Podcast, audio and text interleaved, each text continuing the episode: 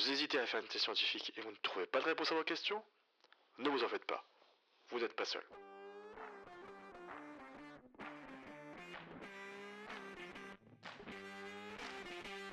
Je suis Ronnie Abessidan, doctorant en IA et cybersécurité à Lille, et je vous propose de vous aider dans votre recherche. Avec thèse, antithèse, synthèse, la thèse scientifique n'aura plus de secret pour vous.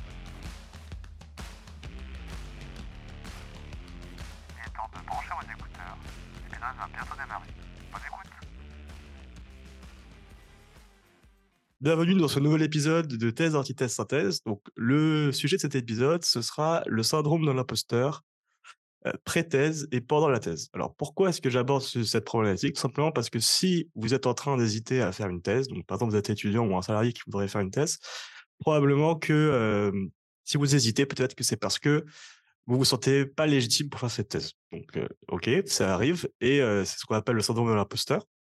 Et même en fait, si vous, si vous réussissez à dépasser ce syndrome de l'imposteur et que vous réussissez à décrocher une thèse, en fait, vous pouvez aussi avoir ce syndrome pendant la thèse et souvent en début de thèse, comme si finalement vous n'étiez pas légitime d'être là. C'est tout à fait normal et c'est pour ça qu'on va aborder du coup cette, ce problème dans cet épisode qui touche beaucoup de personnes.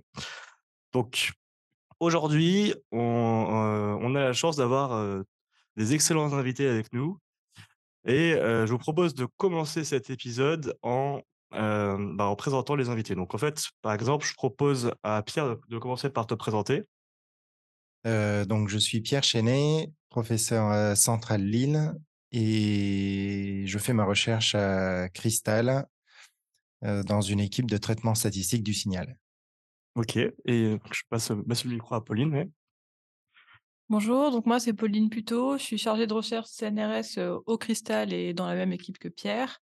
Euh, bon, moi, j'ai soutenu ma thèse d'informatique en 2020. Et puis, euh, mon domaine de recherche, c'est la sécurité multimédia et en particulier euh, tout ce qui concerne l'analyse et le traitement des données dans le domaine chiffré. Bah, ton tour, Julie. bah, bonjour, merci pour l'invitation. donc moi, c'est Julie Lopez. Je suis docteur en microbiologie. J'ai soutenu ma thèse il y a un peu plus de trois ans maintenant.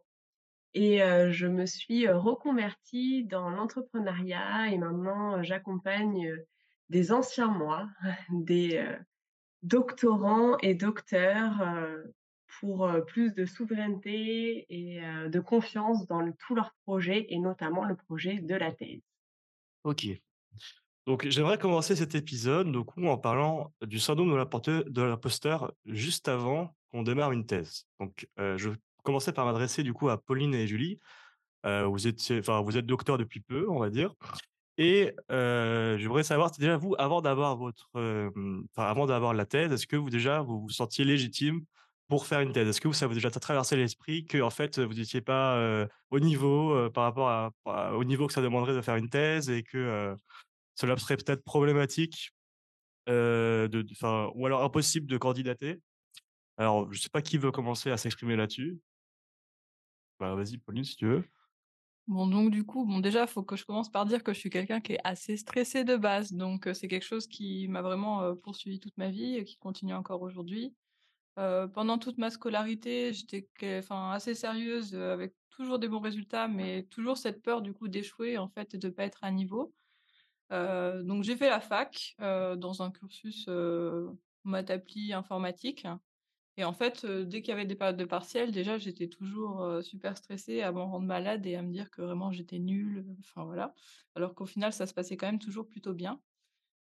Et en fait, ce qui s'est passé, c'est que moi, pendant mon année de de master 1, j'ai fait un stage, sur Montpellier, donc un stage de 15 semaines, dans le domaine de la sécurité multimédia déjà. Et en fait, dès ce stage de M1, à la fin du stage, on m'a proposé en fait de poursuivre en thèse après mon M2. On m'a dit que voilà, bon, pour pouvoir avoir cette thèse, ce serait un contrat doctoral et donc en fait, c'est une bourse qui est attribuée sur concours et du coup, on m'a mis directement, donc dès la fin du M1, une grosse pression en me disant qu'il fallait que j'ai absolument 14 dans toutes les matières pour pouvoir prétendre à cette bourse de thèse. Donc au final, moi, ce qui s'est passé, c'est plutôt que j'avais peur d'échouer au concours, hein, plutôt que vraiment peur de ne pas avoir le profil pour faire une thèse. Parce que pour moi, en fait, ça avait été clair à l'issue de ce stage que j'avais envie de faire de la recherche, que j'ai envie de travailler en laboratoire dans la suite de ma carrière. Et du coup, pour le concours, bah, j'étais très bien préparée, j'avais beaucoup répété pour mon audition. Et en fait, quand j'arrive et quand j'attends mon tour pour passer, je vois que dans la salle, il y a des gens qui avaient fait Polytechnique, tout ça. Donc, je me suis dit, bon, c'est mort, c'est impossible que ça passe pour moi. Mmh. Bon, au final, ça s'est bien passé et j'ai eu la bourse de thèse. Donc là, j'étais super contente. Mais en plus, après, il a fallu faire face aux mauvaises langues en fait, qui me disaient que j'ai eu la bourse de thèse parce que j'étais une fille et qu'il fallait recruter des filles en informatique. Donc du coup, ça m'a remis beaucoup de doutes en fait, en particulier sur mes compétences techniques. Mais voilà, mais en même temps aussi, ce qui s'est passé, c'est que du coup, ça m'a donné quand même envie de prouver que j'étais à ma place et que je méritais d'avoir eu cette bourse de thèse. Donc voilà, moi je l'ai vécu comme ça. Oui, c'est vrai, c'est intéressant ce que tu dis. Et du coup, Julie, de ton côté, toi aussi, est-ce que tu avais une sorte de syndrome de l'imposteur avant de, de t'engager dans ta thèse? Alors moi, c'est vrai que je l'ai je l'ai pas ressenti. pour moi, c'était vraiment la suite logique, M1, M2, bah, après le master, tu fais une thèse. c'est un peu ce qu'on nous inculquait aussi, donc je me suis pas, sentie, vraiment, illégitime à faire une thèse parce que c'était, le cursus, «normal» entre guillemets. Par contre, moi, c'est vrai que quand même, j'ai eu de la chance, j'ai pas eu besoin de passer des concours. j'étais dans bon terme avec certains professeurs et dont un qui avait déjà les financements. Donc, il m'a fait, voilà, passer un entretien pour dire que, voilà, fallait passer un entretien. Mais voilà, j'ai eu qu'un seul entretien et comme on s'entendait bien, bah, c'est tout de suite, bien passé et et je me sentais pas forcément illégitime parce que, voilà, en master, on fait un stage et je sais que de toute façon, pour moi, c'était voilà un stage, mais plus long, de trois ans. Mais dans tous les cas, j'allais apprendre et je partais pas de rien, quoi. Donc moi, je l'ai pas forcément ressenti. C'était assez simple pour moi. C'est marrant parce qu'on voit vraiment une sorte de contraste entre Pauline et toi. Donc, puis d'un côté, Pauline, elle voulait faire un doctorat en informatique. Malheureusement, en informatique, il n'y a pas encore beaucoup de femmes qui font un, un doctorat. Et du coup, elle a une sorte de pré-syndrome de l'imposteur. Et toi, de ton côté, l'impression que tu ne l'as pas eu du tout parce que peut-être en microbiologie, c'est le contraire, il y a peut-être énormément de femmes et peu d'hommes finalement. Ouais, ouais, c'est vrai qu'en microbiologie, il y a énormément, il y a beaucoup plus de femmes que d'hommes dans ce, domaine-là. Ça, c'est vrai. Ok. Et maintenant, Pierre, j'aimerais m'adresser à toi, puisque toi, tu as l'occasion, du coup, depuis de nombreuses années, de rencontrer des étudiants et qui veulent potentiellement faire une thèse. Et j'imagine que toi, peut-être, tu vas, avoir plusieurs retours de euh, est-ce qu'il y avait, déjà, tu as bien ressenti ce syndrome de l'imposteur chez certaines personnes? Quels étaient leurs arguments de pourquoi ils ne se sentaient pas légitimes pour faire une thèse? Est-ce que tu as des retours par rapport à ça? Alors souvent, donc moi j'ai aujourd'hui deux casquettes, on va dire celle d'une part de responsable de formation au niveau master justement, donc j'accompagne aussi les étudiants dans leur réflexion vers une thèse, pourquoi pas moi quoi. On fait souvent des réunions à ce sujet avec eux pendant l'année de M2 ou de dernière année d'école d'ingénieur. Et puis, il y a la casquette encadrant de thèse ou recruteur du coup de doctorants. Et, dans les entretiens, on a aussi affaire au questionnement d'étudiants qui se demandent s'ils vont être au niveau pour le sujet de thèse qu'on propose. Du coup, c'est deux rôles un peu différents. Alors, si je prends ma, casquette recruteur, la casquette recruteur, on est dans un mode sélectif, on cherche à trouver les points forts du, potentiel doctorant en rapport avec le projet de thèse. Euh, et en fait, c'est vrai qu'on on va constater que même un très bon candidat, quelquefois, va, euh, va émettre des doutes. Et j'ajouterais qu'effectivement, si en plus c'est une très bonne candidate, euh, elle doute souvent encore plus dans nos domaines parce qu'effectivement, elle représente autour de 20% des, des, doctorantes aujourd'hui. donc, elles ont déjà dû franchir beaucoup d'étapes pour arriver là. Et encore une fois, il y a une sélection. Encore une fois, elles trouvent qu'il y a une barrière à franchir. Mais c'est vrai en fait pour, pour les candidats hommes aussi, sauf quelques-uns qui, qui n'ont jamais douté de rien, bien sûr. Mais cela, on n'a pas trop besoin de les, de les, aider ou de les convaincre. par contre, c'est vrai que quelquefois, on voit un très bon candidat. On se dit que nous, on est parfaitement prêt à le recruter, et, ou une candidate d'ailleurs, et c'est lui ou elle qui nous dit que bah, il se questionne et qu'il a un petit peu peur. Donc là, on essaye plutôt, si nous, on a un bon, un bon ressenti, qu'on voit que le profil colle, on va reprendre la casquette, euh, la même que celle qu'on a quand on est responsable de formation, c'est-à-dire rassurer les étudiants et futurs doctorants sur le fait que on commence pas une thèse en étant déjà expert du sujet. On commence une thèse avec un bagage qui nous permet d'approfondir ce sujet-là. Et j'ai l'habitude d'utiliser, et je suis pas le seul, je pense, d'utiliser les premiers mois d'une thèse comme une espèce de super master. Mmh où ben, le, le, doctorant ou la doctorante va, va passer pas mal de temps à lire des livres, des articles, se faire ses propres TP pour se familiariser avec la, partie pratique du sujet, prendre en main les outils.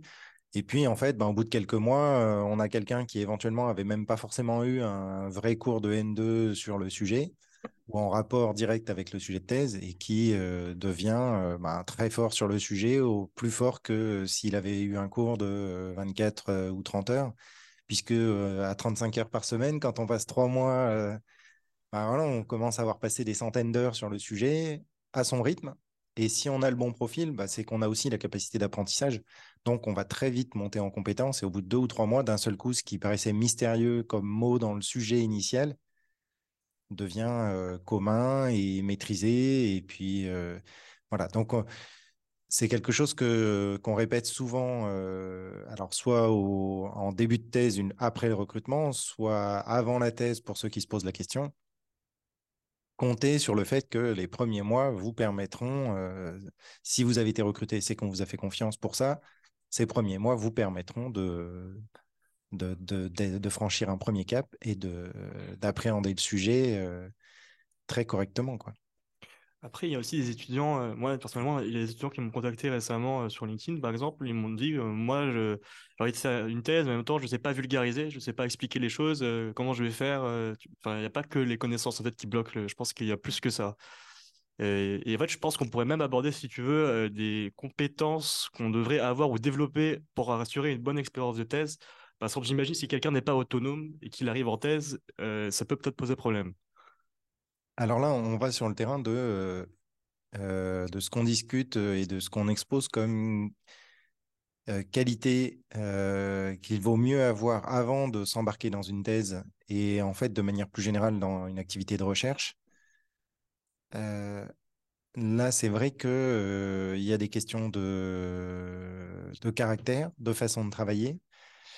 Euh, donc, par exemple, si on ne supporte pas euh, de ne pas avoir tout de suite des résultats euh, positifs à court terme, je parle souvent, moi, au-delà du syndrome de l'imposteur, il y a le syndrome du vendredi soir, hein, qui est celui où, ben, depuis le lundi, on travaille sur une question sans trouver de réponse satisfaisante avant le vendredi soir. Et le vendredi soir, on part en week-end insatisfait. Et ce vendredi soir, là, assez noir, il peut se répéter euh, pendant une thèse, mais pas que pendant une thèse, pendant toute une vie de chercheur, en fait. Donc, euh, les vendredis noirs, il faut savoir les vivre avec, les assumer. Donc, ça demande effectivement une certaine, euh, entre guillemets, résilience morale face à ça, en étant convaincu que ce sera compensé par les, les jours de Eureka. J'ai mmh trouvé la satisfaction et, et ces moments-là, finalement assez jouissifs, hein, de euh, ça y est, j'ai débloqué ce truc qui, qui, me, pourrissait la vie tous les, toutes les semaines. Et ça, c'est à l'échelle effectivement de quelques mois. Euh, et, ça, ça dure pendant trois ans. Et puis si on se projette dans la recherche après, un peu tout le temps. Donc oui, là, à nouveau, le syndrome de l'imposteur peut ressurgir parce que quand on s'aperçoit que on n'y arrive pas, on n'y arrive pas, puis on n'y arrive toujours pas, on se dit, bah, est-ce que je suis à ma place? Est-ce que j'ai bien fait de venir? Donc attention à avoir effectivement réfléchi avant à euh, quel, euh, quel profil euh, moral on a, dans quoi on trouve son plaisir dans la vie. Si on arrive à se satisfaire d'avoir appris des choses déjà pendant la semaine sans avoir forcément résolu le problème, on peut, on, peut y trouver son équilibre. Si par contre, on est tout de suite démoralisé, déstabilisé, il euh, ne bah, faut pas aller dans ce genre de métier. Il faut aller dans des métiers où il y a un peu plus de certitude, un peu euh, moins d'enjeux personnels aussi et d'engagement moral personnel pour, pour se protéger, tout simplement, parce que tout le monde n'est pas forcément fait pour, euh, pour vivre ça. Donc, ça fait une bonne transition avec maintenant le syndrome de l'imposteur pendant la thèse. Et j'aimerais du coup repasser à vous, Pauline et Julie par rapport à ça. Est-ce que du coup vous avez vécu ce syndrome de l'imposteur pendant votre thèse, que ce soit au début, à la fin, je ne sais pas euh, à quel moment vous l'avez vécu, peut-être tout le temps? Euh, j'aimerais bien avoir votre témoignage là-dessus. Bah, du coup, euh, moi, je rebondis un peu euh, sur ce que dit Pierre, c'est qu'en fait, euh, au fil des résultats qu'on a, on va l'avoir à différents moments, ça va toujours revenir un peu. Mais voilà, après, il y a, y a des choses toutes simples, en fait, qu'on peut essayer de faire pour éviter justement d'avoir ces problèmes. moi, enfin personnellement, donc je l'avais pas fait en première année de thèse, mais j'ai eu une grosse période en fait pendant pendant ma thèse où justement j'avais pas de résultats. J'avais des résultats d'avant que j'arrivais pas à publier parce que j'ai échoué plusieurs échecs en fait de, lorsque j'ai soumis mes papiers. Et du coup, en fait, ce que j'ai commencé à faire en deuxième année, c'est de faire euh, un dossier dans ma boîte mail où j'ai mis en fait toutes les bonnes nouvelles que j'avais reçues. Donc, tous les non, mais c'est vrai, tous les papiers euh, déjà acceptés, euh, aussi des mails bah, de collaborateurs enthousiastes, de directeurs de thèse qui est super content en fait de ce qu'on avait fait à certains moments. Voilà, donc j'ai regroupé tout ça et du coup, quand j'avais un petit coup de mou, en fait, j'allais régulièrement consulter ces mails là. Euh, et puis par rapport euh, là au syndrome du vendredi soir, moi j'ai pris l'habitude aussi, et ça je le fais encore maintenant en fait, de me faire des listes euh, en début de journée. et en fait en début de journée, voilà, je, regarde un peu ce que j'ai à faire, mais du coup je décompose vraiment une tâche en sous-tâches qui sont assez faciles à, à faire en fait. Et du coup, à la fin de la journée, je peux faire mon bilan et me dire, bah, en fait, tu vois, même si tu n'as pas trouvé le résultat que tu attendais depuis un moment, bah, au moins, tu as euh, des petites victoires personnelles, en fait, que tu peux quand même célébrer à chaque fois. Donc ça, voilà, on peut le faire tous les jours, on peut le faire euh, toutes les semaines. Et puis après, c'est quelque chose euh, qu'on peut aussi, justement, partager avec son directeur de thèse quand on fait les réunions d'avancement, en fait. Et euh, ça évite aussi, parce que voilà, il y a le syndrome du vendredi soir, mais il y a aussi le syndrome du lundi matin, euh, moi que j'avais personnellement, où tous les lundis matins, je devais faire un point sur ce que j'avais fait dans la semaine avec le directeur de thèse. Et souvent, en fait, ça faisait que je passais mon week-end à essayer d'avancer sur des choses parce que je me rendais pas compte que j'avais déjà justement euh, avancé sur différents points la semaine d'avant, en fait. Et je passais énormément de temps à faire ça. J'étais super stressée, alors qu'en fait, voilà, si on fait ces listes-là, on... ça aide beaucoup, je trouve. Hein. Voilà, donc euh, après, euh, enfin voilà, ce qui peut être bien aussi, c'est des fois, euh, quand on a ce problème, c'est de faire aussi des coupures, hein, parce qu'il y a des moments où vraiment on sature, hein, et du coup, il faut juste sortir, prendre l'air, et accepter en fait de se plonger dans une vraie activité. Parce que souvent, ce qui se passe quand on essaie de faire ces coupures, c'est qu'on a quand même notre recherche dans la tête, et du coup, on fait juste du rien. Moi, j'appelle ça du rien on est là sur notre téléphone, on regarde des vidéos YouTube, tout ça, mais en se disant dans un petit coin de notre tête, oh là là, mais je serais quand même mieux à travailler. Alors que si des fois on se prend un jour ou deux, ou juste on va prendre l'air, on fait des activités créatives, on voit ses amis, enfin, on se recentre un peu sur soi-même. Moi, je trouve que ça aide beaucoup après à se remettre dans une bonne dynamique en fait pour travailler, et puis pour se dire que finalement on n'est pas si nul que ça et qu'on a juste besoin de faire une coupure. Voilà. Très bien, merci Pauline pour ce témoignage. Je te rejoins totalement sur la nécessité parfois de faire des coupures. Je l'expérimente déjà, évidemment. Donc maintenant, euh, je vais repasser au témoignage de Julie. Est-ce que du coup, tu, tu rejoins un peu ce qu'a dit Pauline ou tu as des choses à rajouter? Alors ouais, il y a, pas mal de choses où j'ai envie de, rebondir, mais je vais parler d'abord de, de comment j'ai vécu la, le pendant thèse. c'est vrai que la première année, c'est moi j'ai vraiment vu la thèse comme j'ai fait trois ans et je vois vraiment la thèse comme un cycle de vie en fait. La première année, tu es un peu cet enfant qui découvre aussi le monde, qui a l'impression que tout le monde sait mieux que lui, le directeur c'est waouh la tête intelligente, il sait tout. Moi j'étais vraiment dans l'admiration ma première année. et je pense qu'à ce moment-là, le syndrome de l'imposteur était plus présent parce que je me sentais toute petite et, et voilà, j'étais apprenante en fait face aux autres. Et en deuxième année, j'ai vécu ça un peu comme mon adolescence. C'est là, je commence vraiment à comprendre en fait mon sujet, à bien l'assimiler et à vouloir tenter des trucs que mon directeur ne voulait pas forcément tenter. et j'étais frustrée parce que, bah, comme un adolescent, j'ai envie de faire un truc et je peux pas le faire et voilà, ça, ça m'énerve. J'étais un peu en mode colère.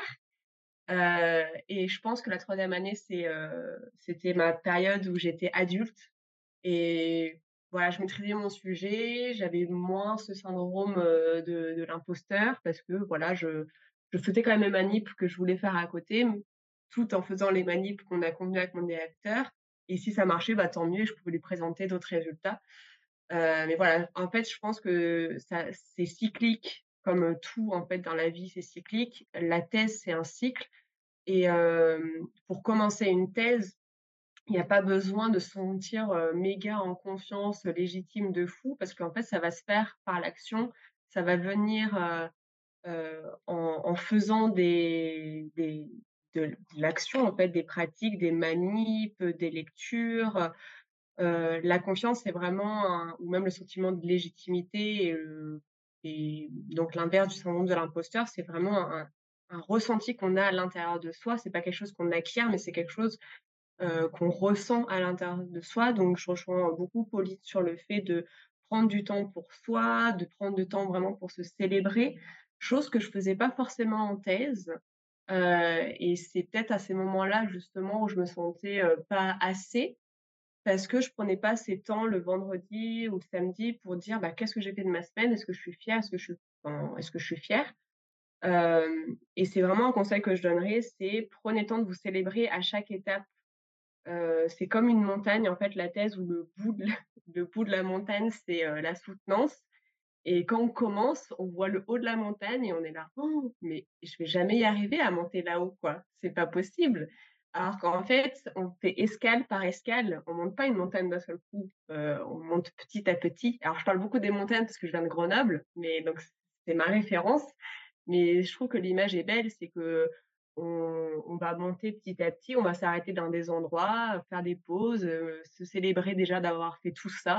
Et ensuite, bah, ça permet de remotiver, de garder une, énergie de, où on est boosté, on est fier de soi, fier de ses petits pas, pour ensuite aller à l'escale suivante, puis à l'escale suivante. Et en fait, on se retrouve en troisième année et on se dit, bah, purée, j'ai fait tout ça. C'est quand même super chouette et on peut être fier de soi. Donc, donc ouais, je, rejoins sur les baby steps, les, petites, les petites étapes. Et en fait, c'est ça qui va alimenter la confiance en soi, ce sentiment d'être légitime, d'être capable, d'être assez, tout en acceptant qu'il y a des, des, creux, en fait. oui, il y a des périodes où c'est normal de se sentir un peu moins bien.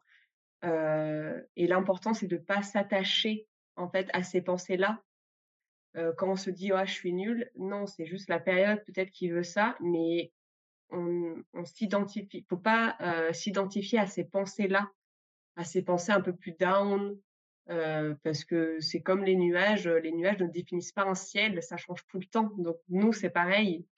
C'est voilà, on a des pensées des fois et on s'y attache pas. On observe juste l'état où on est et après, on peut se dire, bah, qu'est-ce que je peux faire pour alimenter un peu, me remonter dans des énergies plus, plus bonnes, comme bah, se célébrer chaque vendredi, à chaque étape. comme disait Pauline aussi, prendre un, coup d'air, être créatif, se recentrer sur soi pour, bah, voilà, pour cultiver un peu une sorte de joie intérieure, de sécurité intérieure dans ces moments off de créativité, etc. Quoi.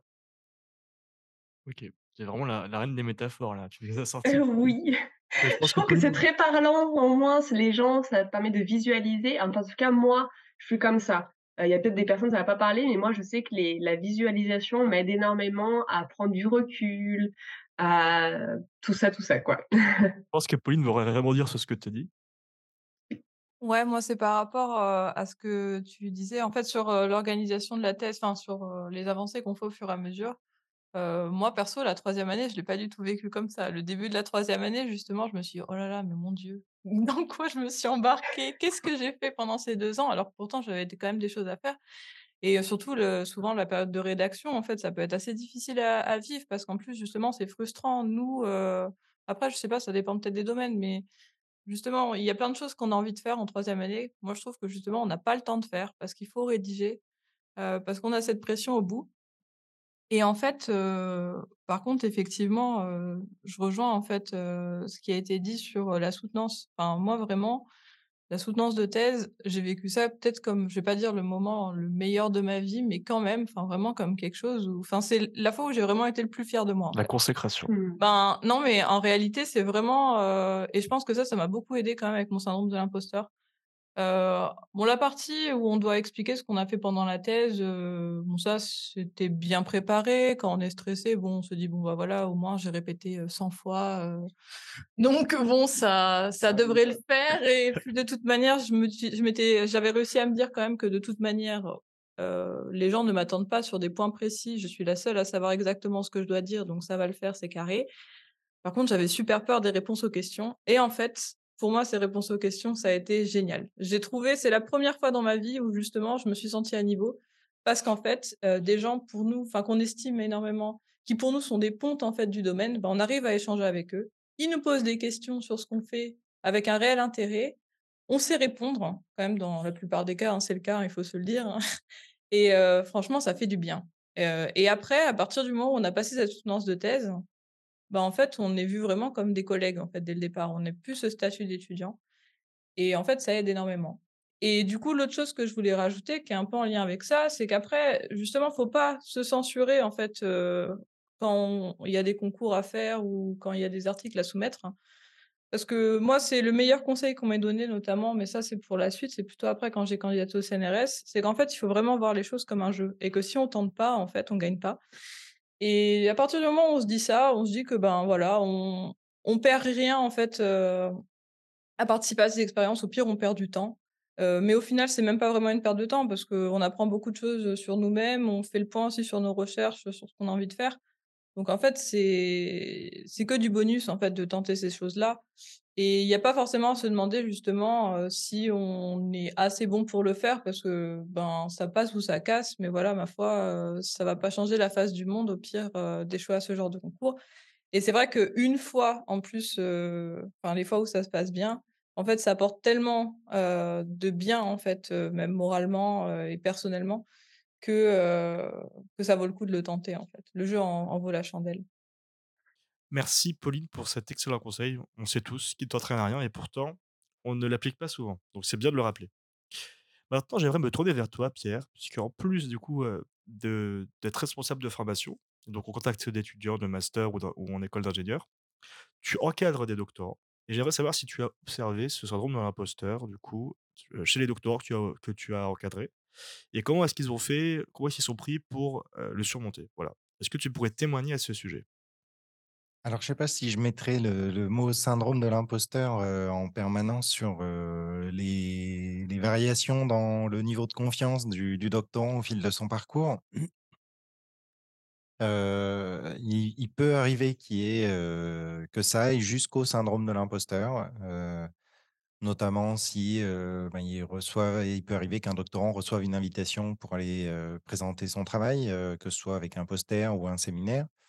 Et puis, ben, d'un seul coup, il a un coup de pression parce que il se dit ben, est-ce que je vais être capable de présenter mon travail devant ces gens qui m'invitent? Est-ce que j'en suis digne? Etc. Bon, Là, en général, s'il y a cette invitation, c'est que le doctorant a déjà bien travaillé, donc c'est assez facile de le rassurer. C'est juste, là, de l'accompagnement, du soutien moral, on va dire. Maintenant, pendant la thèse, en fait, au-delà du syndrome de l'imposteur, il y a ce qu'on a évoqué là, ce qu'a évoqué aussi, Pauline le fait que, ben, au fil de la thèse, avant avant le sommet de la montagne, on voit quand même l'école intermédiaire là et quelquefois on les trouve un peu hauts et on se sent pas forcément prêt, à les atteindre. Donc là, c'est vrai que le rôle de l'encadrant, c'est, rassurer, accompagner, un peu comme le guide de haute montagne, je vais filer la métaphore, hein, c'est une cordée, une thèse quand même et mmh, il y a des moments où c'est le doctorant qui tire et puis, le L'encadrant n'a que à donner éventuellement des petites indications vues d'en bas. Et puis, d'autres moments où, au contraire, effectivement, le doctorant, il a besoin que le guide passe devant, tienne bien la corde sous quai ferme, et puis et, le doctorant s'accroche parce que c'est un moment où il se sent plus, plus faible, on va dire, au moins moralement. Donc, donc oui, c'est beaucoup.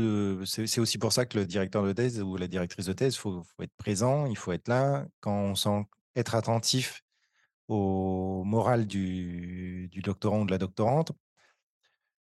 Et quelquefois, ben, on est pris, on est pressé, on fait moins attention. Et, là, on, se met dans des situations un petit peu dangereuses, quelquefois sans s'en rendre compte, parce que le doctorant, la doctorante s'exprime pas forcément sur son ressenti du moment il y a une faille de confiance. le, directeur de thèse, lui aussi, il a ses sollicitations, etc. Et, puis, bah, il peut arriver qu'à un moment, la cordée, elle s'est un petit peu désolidarisée. Et, le doctorant se perd un peu il quitte un peu la route principale. Là, il faut vite se, ressaisir parce qu'effectivement, là, on peut se retrouver dans une situation critique où on va arriver jusqu'au syndrome de l'imposteur, mais même à la sortie de route, finalement, par rapport à la thèse. Ça, c'est ce qu'il faut absolument éviter. donc, les deux, des, deux côtés, il faut qu'il y ait, d'une part, du côté du doctorant, pas hésiter à s'exprimer, à dire les choses, prendre le temps d'alerter l'encadrement pour dire bah là, là ça va pas, je, je me sens pas bien, je j'arrive pas à avoir confiance dans ce que je suis en train de faire. Il faut savoir l'exprimer pour que ce soit entendu. Puis inversement, ben, côté encadrant, il faut qu'on soit vigilant, prêter attention aux petits signes de, de, baisse de confiance, baisse de morale. Dans, non, mais là je n'y arrive pas, ça va jamais marcher. Et, typiquement, voilà. Alors, Pauline parlait du coup de pression du lundi matin. Moi, j'évite justement de faire des, réunions de mise en route le lundi matin et je préfère les faire sur la fin de semaine, justement pour être plutôt là pour assurer que on fasse ces petites célébrations, les petites victoires de la semaine et être plutôt là pour rassurer le, le, doctorant, la doctorante, pour que justement il puisse passer un week-end serein, aller changer les idées sans que ça l'obsède, dormir la nuit. voilà, parce que nous aussi, on le vit après. Hein. Après, on n'a plus de directeur de thèse et puis on doit se gérer tout seul. Et on doit gérer ça. Hein. On doit gérer le fait que des fois, ça, nous, ça peut nous réveiller la nuit, ça peut nous empêcher de, de se libérer la tête le week-end. Donc oui, cet équilibre-là, il est encore plus essentiel quand on est débutant parce qu'on n'a pas encore appris à, gérer ça. Ok. Merci beaucoup pour toutes ces informations. Là, je pense que vraiment, franchement, c'est un super épisode. Hein. Est-ce que vous avez des choses à rajouter par rapport à tout ce qui a été dit? Moi, j'avais prévu de parler que de ça, mais peut-être que vous avez des points auxquels vous pensiez qu'on allait aborder et on l'a pas abordé, je ne sais pas. Moi, j'ai envie de rajouter que le syndrome de, de l'imposteur, le sentiment de fois de ne pas être assez, d'être illégitime, en fait, c'est pas quelque chose qui, une fois qu'il est parti, il revient jamais. Ça revient tout le temps. Donc, j'ai envie de rassurer aussi sur le fait que vous êtes normal, vous n'êtes pas seul à ressentir ces émotions à l'intérieur de vous à certaines périodes de votre vie où vous vous sentez un peu, bah, un peu moins en confiance. Donc voilà, c'est normal. J'ai aussi envie de, rajouter que qu'il n'y a pas besoin de savoir faire quelque chose avant de le faire, parce que voilà, ça ça marche jamais comme ça. Mais faites-le, essayez, expérimentez et voyez ce que ça donne, comment vous vous sentez après cette expérience, Qu'est-ce que, de toute façon, au, fond de nous, on sait, on sait. C'est juste que des fois, on a du mal à entendre le message. Mais moi, j'invite vraiment à, expérimenter et ensuite à vous poser vraiment avec vous-même, à, vous-même à connecter et savoir qu'est-ce que c'est venu travailler chez vous. Est-ce que ça a augmenté votre confiance? Est-ce que ça l'a diminué? Comment vous vous sentez? Écrivez aussi peut-être. le fait d'écrire vos pensées, ça permet de voir plus clair aussi sur vos émotions et qu'est-ce que ça veut dire de vous. Mais voilà, tout est normal et prenez le temps de vous observer avec beaucoup de bienveillance surtout. Euh, évitez le jugement, c'est une énergie qui ne vous porte pas, qui ne porte pas de manière générale. Mais voilà, je voulais peut-être rajouter ça. Expérimentez, observez-vous avec bienveillance et tout se passera bien. Faites-vous confiance. Moi, c'était juste pour dire que voilà, si vous hésitez à vous lancer dans une thèse, bon, effectivement, euh, vos enseignants sont des bons référents pour en discuter, comme l'a dit Pierre. Euh, mais moi, ce que je pense être le plus important, voilà, c'est d'être curieux. Si vous avez cette envie d'apprendre, si vous, êtes curieux, si vous êtes créatif, au final, tout se passera bien. On va pas tous au même rythme au niveau de notre thèse, mais euh, on est quand même épaulé par nos encadrants, par les autres doctorants aussi, qui sont vraiment une ressource forte, notamment quand on a ces moments de doute. Donc franchement, n'hésitez pas, y il faut y aller à fond et puis, et puis voilà, ça, se passera bien. Au final, ça se passera bien et puis vous en tirerez forcément que du positif. Eh bien, je vous propose de conclure sur cette note positive. Merci, Pauline. Et du coup, en fait, merci à tous nos invités aujourd'hui, parce que la discussion était vraiment très, très intéressante. Et euh, bah, j'espère que, si vous êtes un auditeur, j'espère que vous avez aimé l'épisode. Au revoir et on se revoit dans un nouvel épisode.